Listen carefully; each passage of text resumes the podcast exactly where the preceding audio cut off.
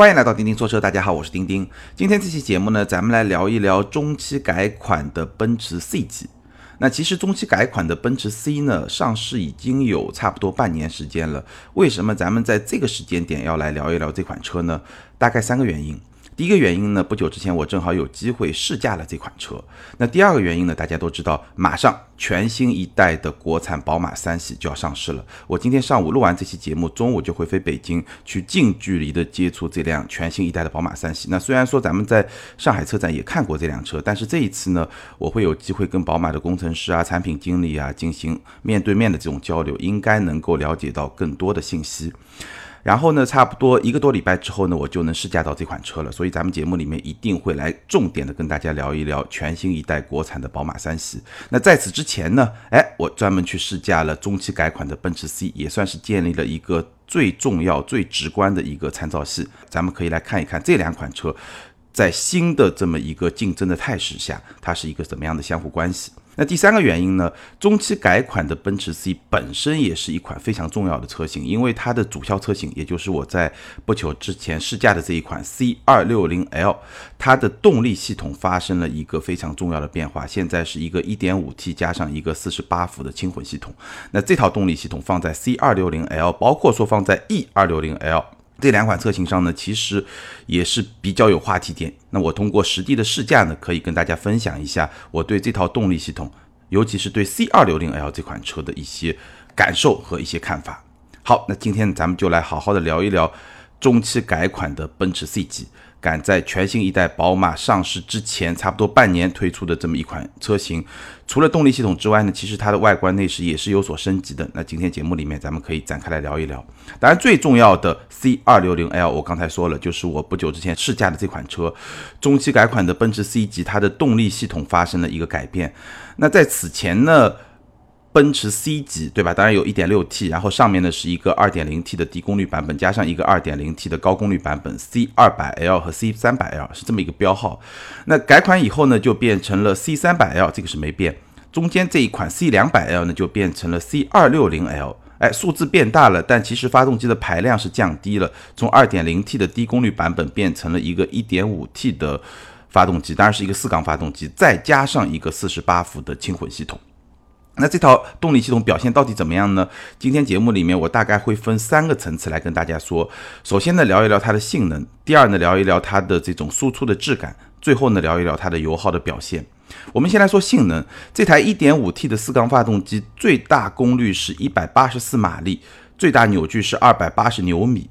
那这个最大功率184马力，相比此前的 C200 或者 C200L 的。二点零 T 低功率版本是一模一样的，都是一百八十四马力，但是最大扭矩会稍微弱一点。一点五 T 呢是二百八十牛米，二点零 T 的低功率版本是三百牛米。表面上看呢只差了二十牛米，但事实上这个差距要更大。这话怎么说呢？因为二点零 T 的低功率版本，它的三百牛米，它的扭矩平台是非常宽广的。从转速区间来说，从一千两百转每分到四千转每分，它都是能够输出三百牛米。什么意思呢？就是你的发动机转速在一千二到四千，它基本上它的潜力最大的扭矩水平都是三百牛米，而现在这个一点五 T 呢，只有到三千和四千转，一个相对比较窄的一个转速区间，它才能输出两百八十牛米。也就是说，如果你是在一千两百转到三千转，哎，这个还是非常常用的一个转速区间，其实它的扭矩水平是不到二百八十牛米的。也就是说。这个水平相比于此前的 2.0T 低功率版本，差距是要超过二十牛米的。哎，大概是这么一个概念，就是功率是一样的，但是扭矩会差一点。不过呢，现在有了一个48伏的电机，这个48伏电机是十千瓦，160牛米。然后呢，它是通过皮带和发动机的曲轴相连，是位于发动机的前端这么一个电机。当然，这个电机咱们不能从160牛米直接去加。两百八十牛米，这个是不能这么算的。十千瓦加上一百八十四马力，大概也不完全能够这么去算。但无论如何呢，这个电机确实对它的动力水平是有一定的加持的，但这个加持作用是比较有限的。那整体来说，这个一点五 T 加上四十八伏，它的动力表现是一个什么样的水平呢？从官方给出的性能数据来看，四驱版本，因为我试驾的是 C 二六零 L 的四驱版本，四驱版本的 C 二六零 L 的百公里加速是八点八秒。那此前的四驱版本的 C 两百 L 的百公里加速是八点二秒，也就是差了零点六秒的这么一个水平。也就是说，此前的 C 两百 L 的动力水平要稍微好一点点，大概是这么一个性能数据上的一个指标。那我的主观感受怎么样呢？大概几条吧。首先呢，现在这辆 C 二六零 L 它的动力整体而言要稍微弱于此前的二点零 T 的低功率版本，大概是一个百分之九十的水平吧。那这么一个整体的动力的表现和刚刚我说的这个数据上八点八秒对八点二秒的这么一个差距呢，我感觉上是差不多的，基本上反映了这么一个性能数据的差距。当然了，不同的发动机的工况下，其实这个差距是不太一样的。在高转速的条件下，三千转以上差距非常非常的小，基本上两款车的动力水平是差不多的。但是在低转速两千转以下这么一个水平下，C 二六零 L 的动力水平相比此前的 C 两百 L 还是有比较明显的那么一点降低的，大概是不同的转速条件下会有不同的表现。而且呢，在实际的驾驶过程中，你会感受到同等的油门深度，或者我们说动力请求，或者我们再直观一点。就是你踩同样深度的油门，你油门用同样的力气，它的发动机的转速会不太一样，可能是因为这个 1.5T 它整体而言它的动力表现会稍微弱一点，所以呢，虽然同样是 9AT 的变速箱，但是会把它的转速保持在一个相对于 C200L 更高的这么一个转速区间。基本上舒适模式的巡航，原来的 C200L 可能是在1500转左右，而现在的 C260L 可能会在1700转到1800转这么一个区间。我曾经用。呃，车辆自带的 ACC 就自适应巡航来做一个测试，一百公里每小时的这么一个匀速。现在的 C 二六零 L 其实它不会进到最高的九档，它会保持在八档，然后转速就是在一千七百转每分。所以呢，这一点就是正常巡航的这个转速也会比原来的车型更高一点。那这个是它在性能方面的整体的大概是这么一个表现。那么牺牲了一点性能以后，现在的 C 二六零 L 我们可以得到一些什么呢？对吧？刚刚是算是有那么一点点轻微的劣势，对吧？动力水平往下降了一点，换来一些什么样的优势呢？首先很重要的一点就是它的自动启停系统，因为我们知道现在基本上百分之八十吧。可能对吧？百分之八十、百分之七十以上的车辆都是有自动启停系统的。那如果是在豪华品牌的一些车型上，那自动启停系统基本上就标配。但是我身边还是有很多朋友，其实不是特别喜欢用自动启停系统。为什么呢？因为起来那一下子还是会有些震动。那其实呢，这种震动相比于自动启停系统刚出来的时候，可能七八年前、十年前那个时候来说呢，已经小了很多。我记得我最早开有自动启停系统的，我印象中好像是奥迪 A 一。那个时候呢，哪怕是奥迪，其实这个系统它的震动还是比较明显的。那现在呢，其实自动启停系统启动的时候呢，我个人感觉震动已经是在完全可以接受的一个状态下。其实我日常开车，这个系统一定是会打开的。但是我身边确实有很多朋友呢，还是忍不了，一上车就会把这个系统给关掉。但是现在这辆中期改款的奔驰 C 级搭载了四十八伏的轻混系统之后呢，它整个自动启停的。动静就是震动非常非常的小。其实我在红绿灯面前，然后熄火了以后，绿灯启动，对吧？然后往前走的时候，如果不是刻意去注意，都没有意识到，哎，发动机有这么一个启动的这么一个状态，非常的安静，有那么一点点混动车的状态。当然，混动车这个时候可能发动机根本就没启动，所以就更加的安静。但是这个四十八伏已经是非常的安静了。然后呢，第二点就是在。车辆中低速或者中低负荷的条件下，什么意思呢？就是城市里面这种走走停停，然后车速也没起来，三十码、四十码，或者说呢，从停到起步这么一个阶段的时候呢，整个的输出确实会更加的平顺，整个质感呢是有所提升的。因为它这个四十八伏在启动的一瞬间，它会先把发动机的转速瞬间就带到一个。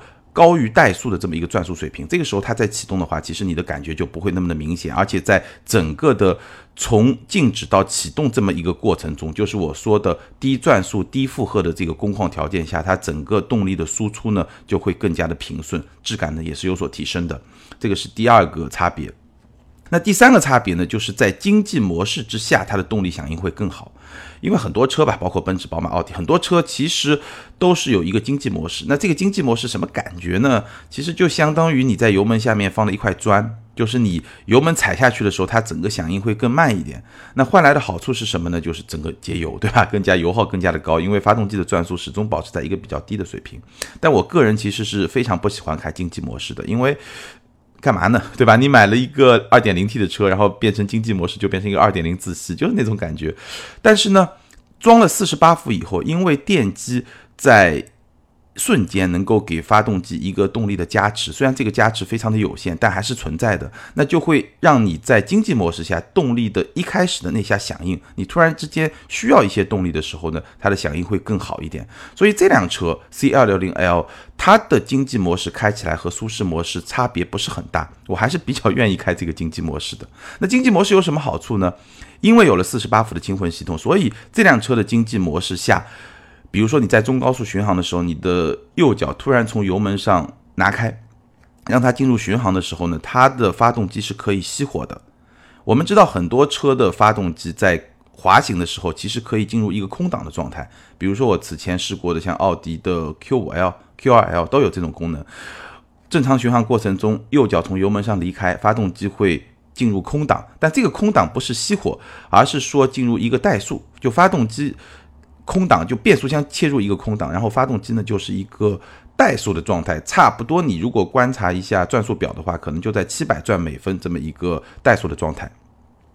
而现在奔驰 C 二六零 L 有了一个四十八伏轻混以后呢，它的发动机就可以直接熄火，当然好处就是它的。省油节油的效果会更加的好，而且呢，这个四十八伏电机和整个发动机的这么一个配合是非常的流畅的。如果说它在巡航过程中熄火，然后呢，你再点一下油门，或者你再点一下刹车，它都会发动机马上就启动，而且整个的切换是非常的顺畅，完全你是感觉不到的这么一种状态。你只有说我去看着这个转速表，你能够知道它，哎，突然熄火了，或者说，哎，又启动了。所以整体而言呢，我觉得这套 1.5T 加48伏，它的动力水平是有所降低的，但是呢，它整体的输出的质感，尤其是在咱们正常的日常的城市这种工况下，中低速，然后经常要走走停停的这种工况下，它的整体输出的质感是有一个比较明显的一个提升的，包括说自动启停的这个状态有非常明显的提升。那第三部分，咱们来聊一聊这套系统，它推出。最主要的目的是为了什么？就是为了降低油耗，就是为了去满足政策的这些需求、法规的这些需求。那它实际降低油耗大概是在一个什么样的水平呢？我大概简单的做了一个测试，没有说专门各种工况去做测试，就是日常代步，跟我正常开车一样做了一些测试，大概两三天的时间，开了三百公里。和我正常的使用的需求一样，以高架和高速路为主，然后有小部分的城市道路，然后我还轮流的体验了各种驾驶模式，经济啊、舒适啊、运动啊。然后这几天呢，气温大概是在三十度，还是比较热的，空调开启二十二度，非常舒服的一个状态。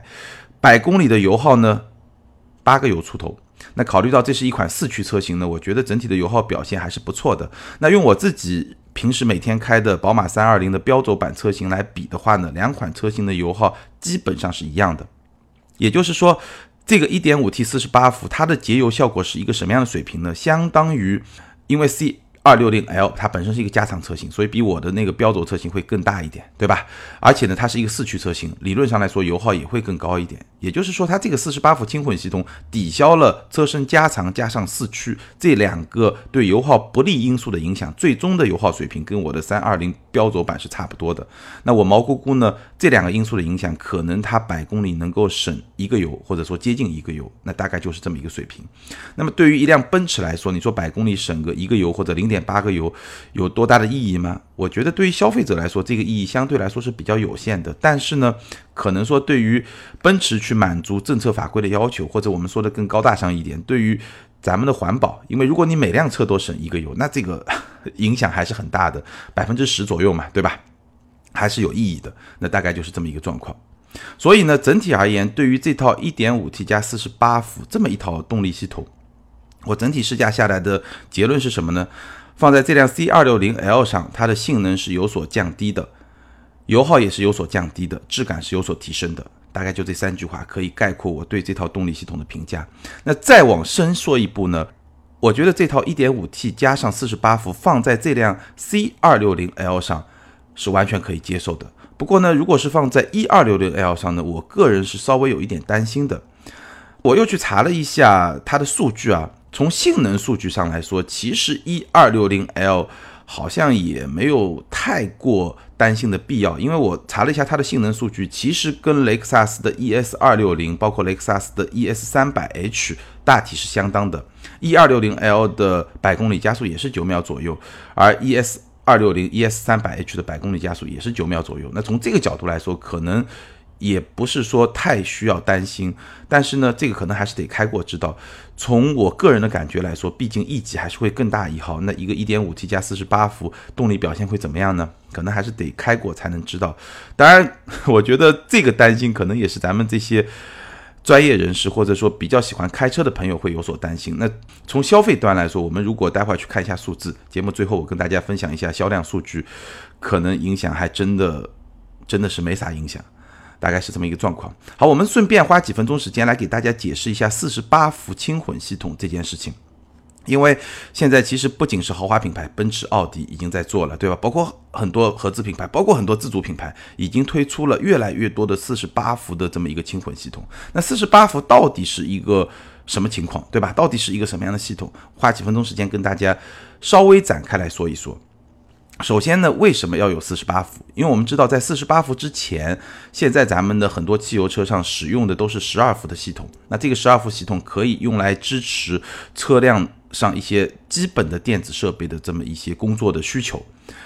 但是呢，随着现在车内的电子设备越来越多，那十二伏呢就有点不够用了。所以四十八伏最核心的这个目标就是用来提升电机的动力。四十八伏能够支持更高动力的电机，也就能够支持车内更多的电子设备的这种运转，包括说咱们未来的越来越多的主动安全的配置，越来越多的车联网，甚至说一些辅助驾驶的这些功能。那其实呢，四十八伏能够更好的去支持这些功能，这是第一。第二呢，四十八伏能够实现更大程度的能量回收。第三呢，四十八伏能够在特定条件下给发动机提供一定的助力，那主要就是在起步这么一个阶段。我们刚才也跟大家分享了四十八伏对这个奔驰 1.5T 的一个助力的这个表现到底怎么样。那这是四十八伏它的最核心的这么一个目标，是要去能够支持更多的电子设备，提升电机的这么一个动力。那从理论上来说呢，同等功率水平下，对吧？我们如果有些听友这个学理工科出身的，或者中学物理还没有忘记的话，同等功率水平下，提高电压就可以降低电流，对吧？所以呢，降低电流以后呢，就能够减少整个线路里面的能量损失，包括说减少发热量。因为对车辆来说，对热的管理其实是非常重要的这么一件事情。那我这不再展开来说了，对吧？这个太干了。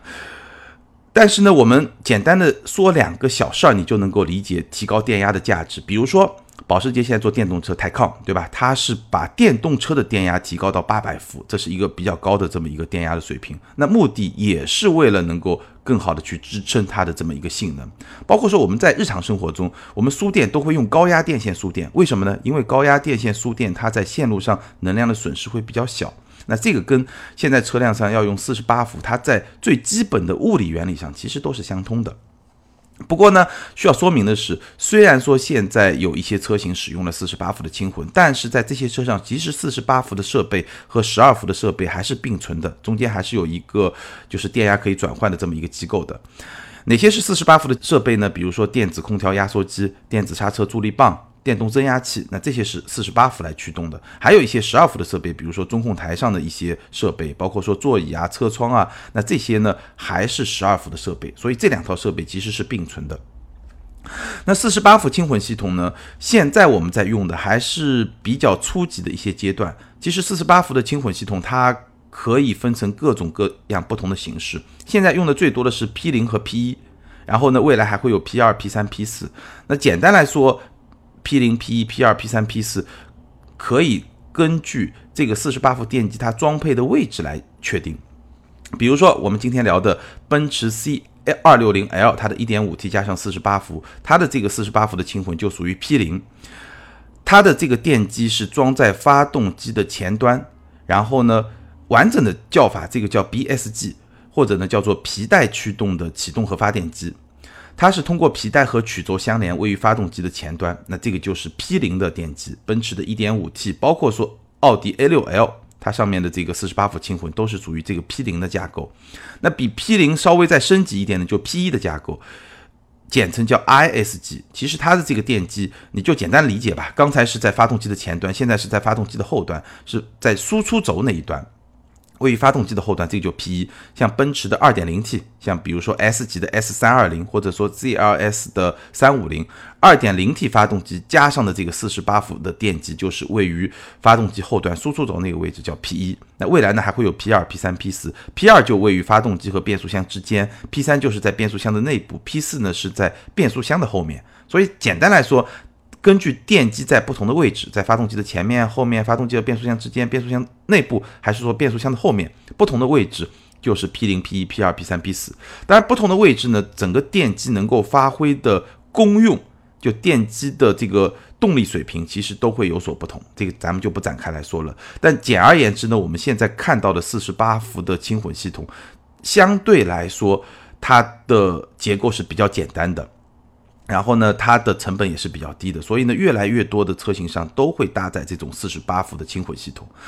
那四十八伏轻混系统，简单来说，它的优点有几方面啊？第一呢，就是我们在 C 二六零 L 上已经体验到的，它的输出的质感、它的平顺性，就对动力系统的这两方面的帮助还是会比较明显。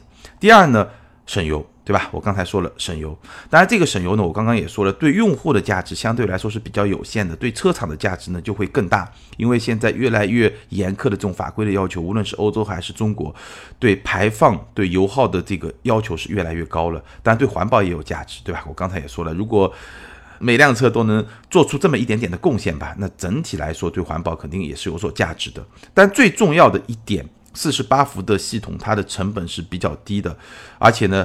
像 P 零的这个四十八伏的系统，它可以在现有的发动机的基础上，非常简单的做一个改装，加一些装置就可以实现了这么一个四十八伏轻混系统，所以相对来说，它的投入产出比会比较高。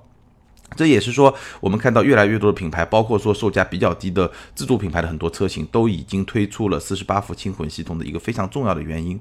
当然，四十八伏轻混系统我刚刚也说了，它的省油效果是相对比较有限的，所以本质上来说，这还是一个比较简单的一个过渡方案，能够在一定的时期内去降低车辆的油耗。但是说从比较长远的角度来看，真的要去。能够满足越来越高的排放的这个法规的话，四十八伏系统是远远不够的，它本质上还是一个过渡的方案。好，那我们基本上就把四十八伏系统给大家解释了，也把奔驰中期改款的 C 级它最重大的一个变化，也就是 C 二六零 L。这辆车，这辆车肯定也是奔驰 C 级的主销车型嘛，对吧？这辆车上动力系统的这么一个表现，跟大家说了。当然了，奔驰的中期改款 C 级，它的变化不仅仅是说这个主销车型它的动力系统发生了变化，其实它的外观啊、内饰啊还是有一些升级的。那简单也跟大家再介绍一下，比如说我开的这辆 C 二六零 L，它是一个长轴运动版四驱车型，它的。外观上是有一些变化的，它的前格栅变成了一个星钻式的前格栅，就是密密麻麻一点一点那种星钻式的前格栅，其实视觉效果还是相当不错的。而且车身的包围套件也是有所变化的，前大灯标配的是 LED 大灯，应该是上下两层各四颗 LED 这么一个灯组。不过呢，我试驾那辆车是选装了几何多光束的 LED 大灯，哎，这个几何多光束的 LED 大灯真的是非常的漂亮，整个设计非常有立体感。不过呢。价值不菲，好像我记得也要加一万多块钱来选装。尾灯是一个很大的变化，因为在改款之前，其实 C 级和 E 级的尾灯是一样的，你如果从车尾去看是分不出来的。但改款之后呢，C 级的尾灯点亮以后就是一个 C 字形，所以识别度还是比较高的。我不知道 E 级改款以后会不会变成一个 E，对吧？如果以后 S 级改款以后变成一个 S，我觉得也挺炫酷的。虽然说变化不是很大，就整个外观的造型整体上的变化不是很大，但是呢，哎。你就这么看一眼这个车，还是会觉得比原来的改款之前的状态会更加精神一点，内饰的变化会更加大一点。那这个大呢，我觉得最根本的来说是它的科技感有明显的提升。现在奔驰中期改款的 C 级呢，它已经是搭载了十二点三英寸的液晶仪表盘，而且这个液晶仪表盘的清晰度、它的 UI 设计都非常的出色，还支持三种不同。主题模式的这么一种显示，经济模式、舒适模式和运动模式都是会有不同样式的这么一个显示。十点二五英寸的中控屏也比原来的这个中控屏更大了。不过呢，它不是一个触控屏，还是需要通过中控下面一个触控板来进行操控。那这个触控板的操控体验，相比于雷克萨斯的那个 Remote Touch 那个触控板呢，我觉得体验会更好一点。不过呢，我还是更愿意用多功能方向盘上的那个拇指触控按钮。哎，它这个方向盘也是跟奔驰 E 级一样的一个方向盘。最核心、最吸引我的一个配置就是。它的方向盘上左右两侧各有一个像大拇指指甲那么大的这么一个触控按钮，然后呢，左边这个触控按钮是用来控制仪表盘，右边这个触控按钮用来控制中控屏。那这个是奔驰很多车上都已经有了。哎，这两个按钮控制起来，我觉得比那个触控板控制起来感觉会更好一点。不过呢，虽然说这个 C 二六零 L 对吧，改款以后它已经是一个看上去屏幕都是一个。奔驰最新的一个状态，但是其实它车内部的这个车机仍然是原来的 Command，而不是最新的 MBUX，所以它的功能性上相比于 MBUX 还是有明显差距的。比如说它的语音识别就不是一个自然语音识别，还是更老的，你需要按照哎比较有规则的去给出指令。是这么一个识别的系统，而不是现在这种非常自由的可以自然语音识别。再比如说，有很多比较智能化的系统，比如说微信的连接啊，包括很多车联网的功能，还是比较老的，或者说是没有办法实现的，不像 MBUX。所以呢，它整个内饰的升级在科技感上是有升级的，但是在实际的科技体验上。还没有进入到最新的状态，那我相信这套车机如果要换的话，应该是要等 C 级换代才能用得上 MBUX 那套系统了。但无论如何呢，整个内饰你坐在驾驶席上，你的感觉还是有一个非常明显的升级的，科技感有一个非常明显的升级，然后呢，豪华感还是一如既往的出色，而且整个驾驶舱给你的感觉还是非常的干净的，而且呢。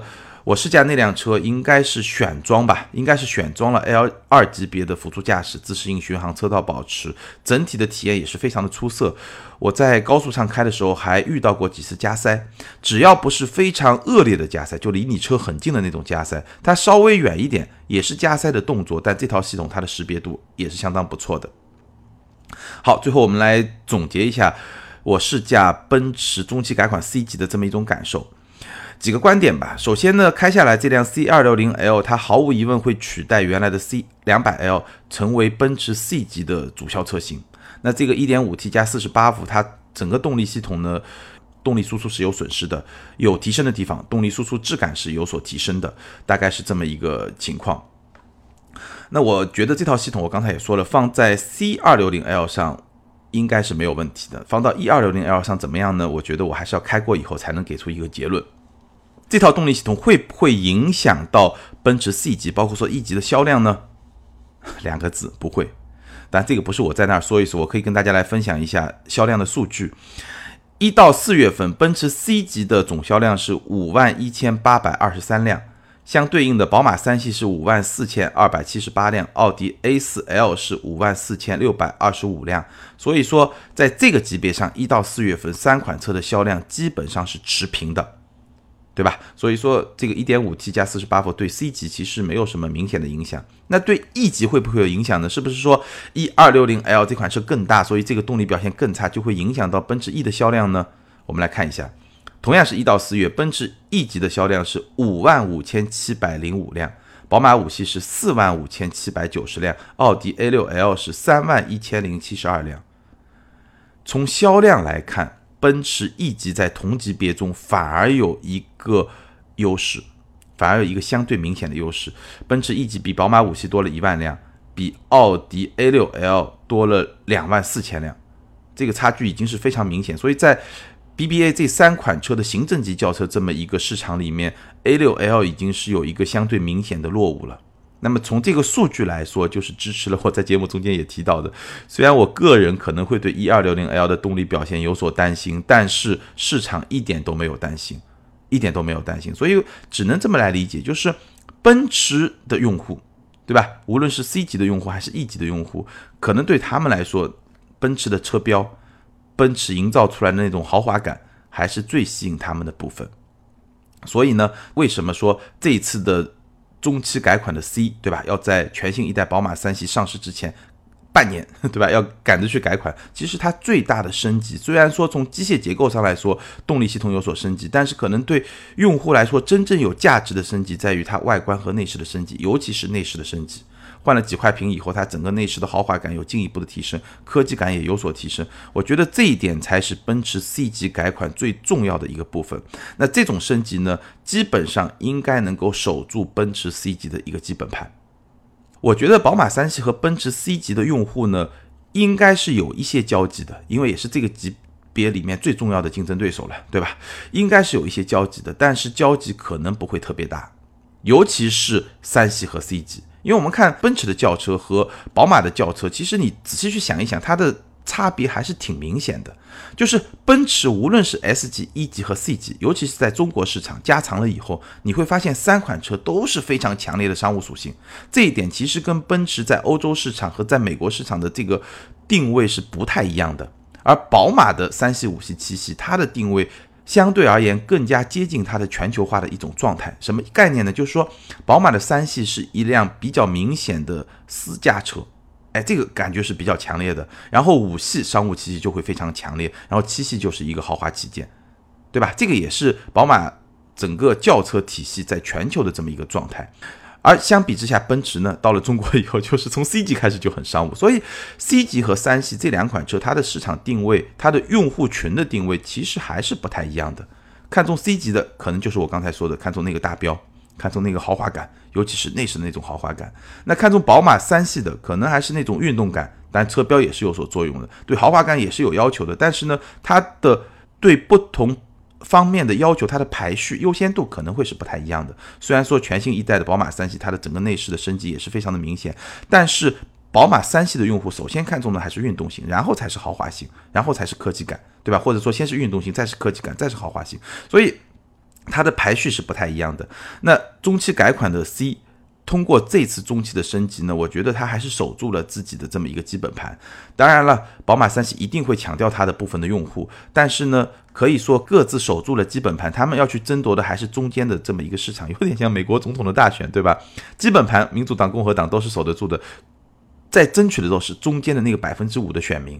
但是差别在什么地方呢？总统大选，对吧？只有一个赢家，剩下的就是输家。你争取不到中间那百分之五，你就是输了嘛。但是在汽车市场，毕竟没有那么的极端，对吧？我各自守住自己的基本盘，基本的销量就在那。放在中国市场，就是月销一万，这个就是基本盘。至于说在这个基础上，谁能抢到更多的中间市场，毕竟还谈不上是你死我活，只是说你好一点，我稍微差一点这么一个差别。所以呢，整体而言，我觉得这辆奔驰中期改款的 C 级呢，大体上还是能够守住自己的基本盘，这么一个目标应该是可以实现的。好，那关于中期改款的奔驰 C，咱们就聊到这儿。接下来我们来看上一期节目的听友留言。上一期节目呢是一期问答节目，点赞最多的是下面这位听友。也许明天下划线 XP，他说：“丁丁你好，我是一个大四的学生，学的是汽车专业。从一九年二月份接触你的节目，从一开始的叮叮叨叨聊汽车，到现在已经二百四十六期，每一期都没错过。”感觉你的节目很专业，里面有很多汽车类型的干货，对我的帮助很大。本人对电动汽车非常感兴趣，我的毕业论文写的就是电动汽车。希望丁丁能在以后的节目中多加入一些电动汽车的知识。六月一号就要参加毕业答辩了，祝我答辩顺利吧，也祝丁丁的节目越做越好。非常感谢这位学生听友的支持。这期节目播出的时候呢，你应该已经结束答辩了吧？你这么好学，答辩肯定没有问题。以后咱们多多交流。下一位听友。ID 美字雨风他说：“我同意钉钉关于三大件和配置的分析，但是问我选车时更关注什么？我的回答是，当然是配置。因为第一，在我选择品牌时，其实已经对三大件的素质有了一个基本的筛选，配置会让我更多时间和精力去关注哪些是我真正需要的，哪些无所谓，哪些是鸡肋，不值得为此多花钱，甚至哪些配置一定不能选，否则就是个笑话，会秀出你的智商。”第二呢，三大件在同量级的选择中差别没有那么大，而配置却不同，差别还是挺大的。有些车扎的令人心碎。第三呢，三大件技术已经趋于成熟，配置却是花样翻新，层出不穷。在钉钉所讲的保持七十分底线的情况下，驾驶或者乘坐体验的提升，近些年来都是配置带来的吧？这位听友的观点呢，还是很有代表性的，而且呢，我也能同意一部分。哪一部分呢？